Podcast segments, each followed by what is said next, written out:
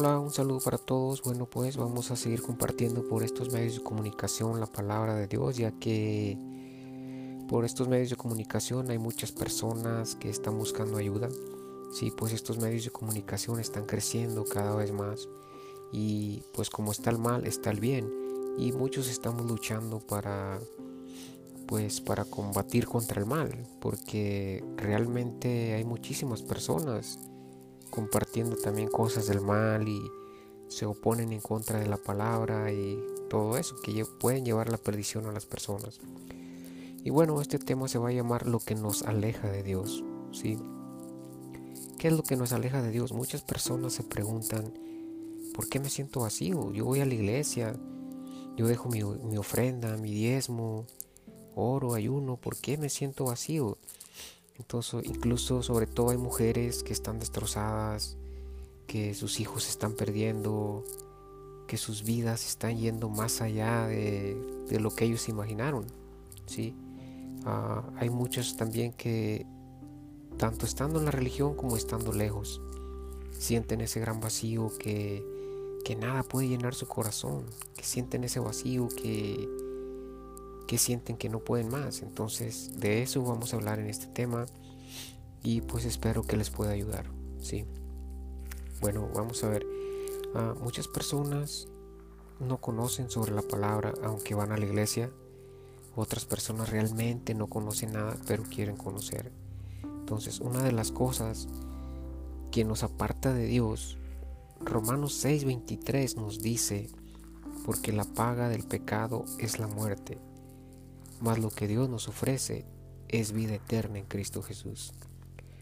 Entonces, una vez que cometemos pecado, porque todos somos pecadores en esta tierra, nadie es limpio de pecado, aunque diga alguien yo soy limpio de pecado, yo no soy nada, todos somos pecadores en esta tierra. Una vez que cometemos pecado, Satanás clama nuestra muerte, por como lo dice Romanos 6:23. Entonces él clama nuestra muerte porque está escrito. Entonces Él se le pone a Dios a decir, esta persona tiene que morir, porque aquí está escrito y Él ha pecado o ella ha pecado. Entonces, ¿qué? ¿cómo Dios puede interceder entre nosotros en nuestras vidas si nosotros no hemos aceptado la luz? Esa luz que vino a iluminar nuestras vidas estando en las tinieblas. Entonces, si no hemos aceptado la luz, ¿cómo puede Dios, ah, como justo juez, defendernos. ¿Sí? Entonces ahí es donde el mal nos ataca e intenta destruir nuestra vida. Su objetivo es destruirnos y comienza por vernos sufrir. Entonces, ¿qué es lo primero que hace? Destruir a nuestros hijos, a las personas a nuestro alrededor, para vernos sufrir. Que no tenemos cosas materialmente, que no tenemos económicamente trabajo, se sienten vacíos, que la pareja los está atacando y bueno, el diablo hace todo para destruir nuestras vidas. ¿sí? Pero no nos damos cuenta de que el pecado nos está consumiendo cada vez más. El pecado nos está llevando a la destrucción. Es lo que nos está llevando a la destrucción. Entonces sentimos al momento que clamamos a Dios que no nos escucha. Sentimos que Dios no existe. Y es cuando comenzamos, Dios no existe, si existiera yo no estuviera pasando por esto. Pero nos damos cuenta que el pecado nos está consumiendo. Porque pecado no simplemente es robar y matar. Pecado es juzgar. Hay muchísimas formas de pecar.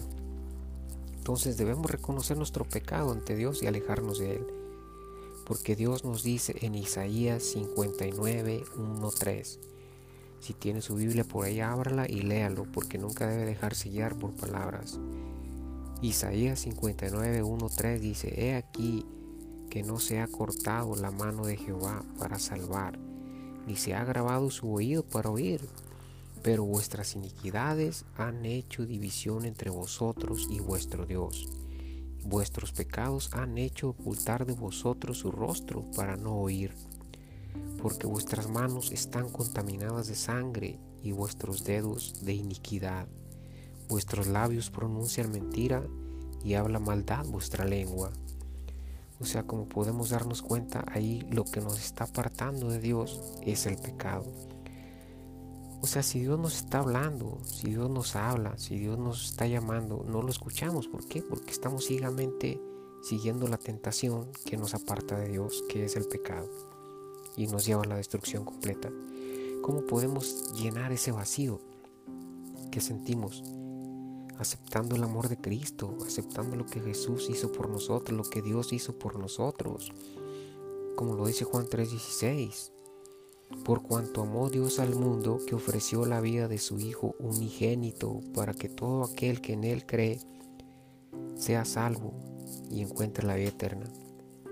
Entonces podemos imaginar lo que sintió el Padre al ver a su Hijo, cómo fue torturado, cómo fue golpeado, cómo fue humillado, escupido, hasta llegar a la muerte. ¿Qué sentiría el Padre al ver a su Hijo? Y nosotros no hacemos nada por cambiar. A veces dicen mucho, no, que Jesús, que Dios, que no sé qué, pero simplemente le honran de labios. Porque somos desobedientes, porque Dios nos dice ámense unos a otros, porque Dios dice no cometas adulterio, porque Dios dice no mates, porque Dios dice no mientas y mentimos y hacemos todo ese tipo de cosas.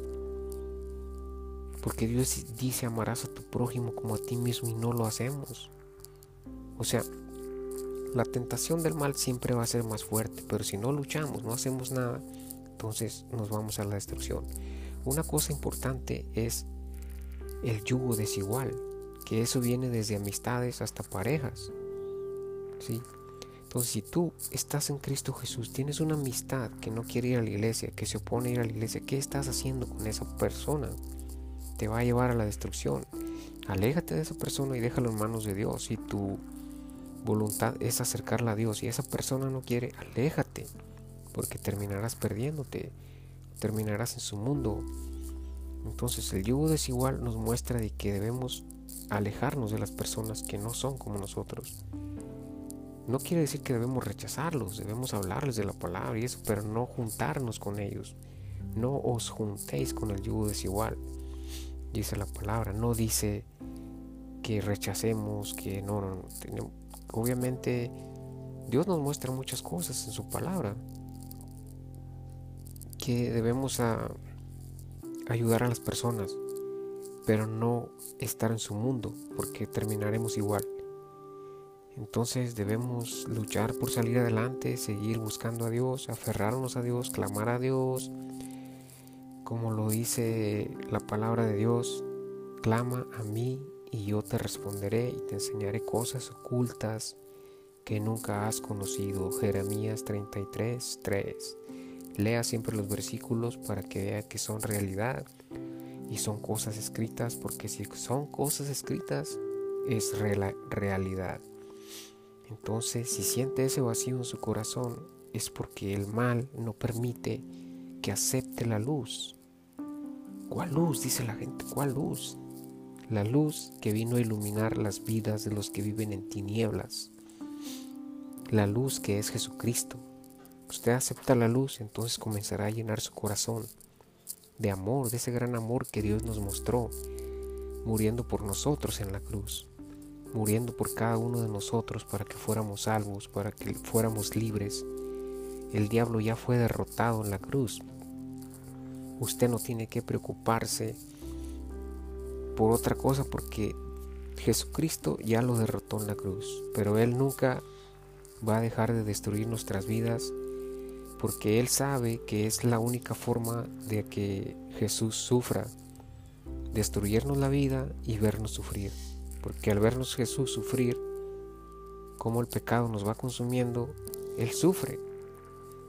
Él siente triste, Él se siente mal, porque Él es un Dios vivo de carne y hueso como nosotros. Y Él nos ama y Él nos lo demostró.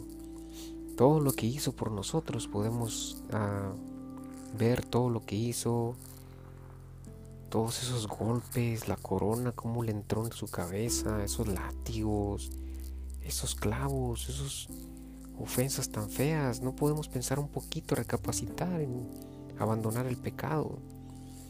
Entonces ah, reaccionemos en las cosas que estamos haciendo y pensemos que al aferrarnos al pecado estamos prefiriendo seguir el camino del mal y no del bien. Sí, entonces ah, siempre va a haber ataques, siempre, desde el amanecer hasta el anochecer, siempre, pero ponerlos en manos de Dios siempre. Y como escuché un día en un sueño que me dijo un ángel, en el nombre de Jesús siempre vas a ser vencedor.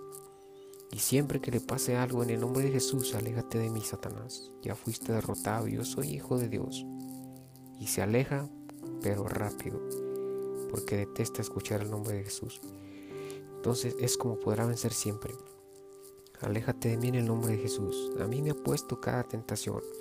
Me ha puesto tentaciones de mujeres, tentaciones. Señor, tú sabes lo que yo quiero. Yo no quiero eso y en el nombre de Jesús que se aleje esa tentación de mí. Y se aleja fácilmente y rápido. ¿Por qué? Porque debemos clamar a Dios. Como lo dice Jeremías 33.3. Entonces ya escuchó la respuesta del por qué su corazón está vacío, por qué se siente vacío. Entonces ahora lo que tiene que hacer es comenzar a llenar ese corazón con la palabra de Dios. Comience a leer la palabra, comience a orar entonces se dará cuenta que su corazón se comenzará a llenar de paz y de amor y es Dios que está obrando en su vida.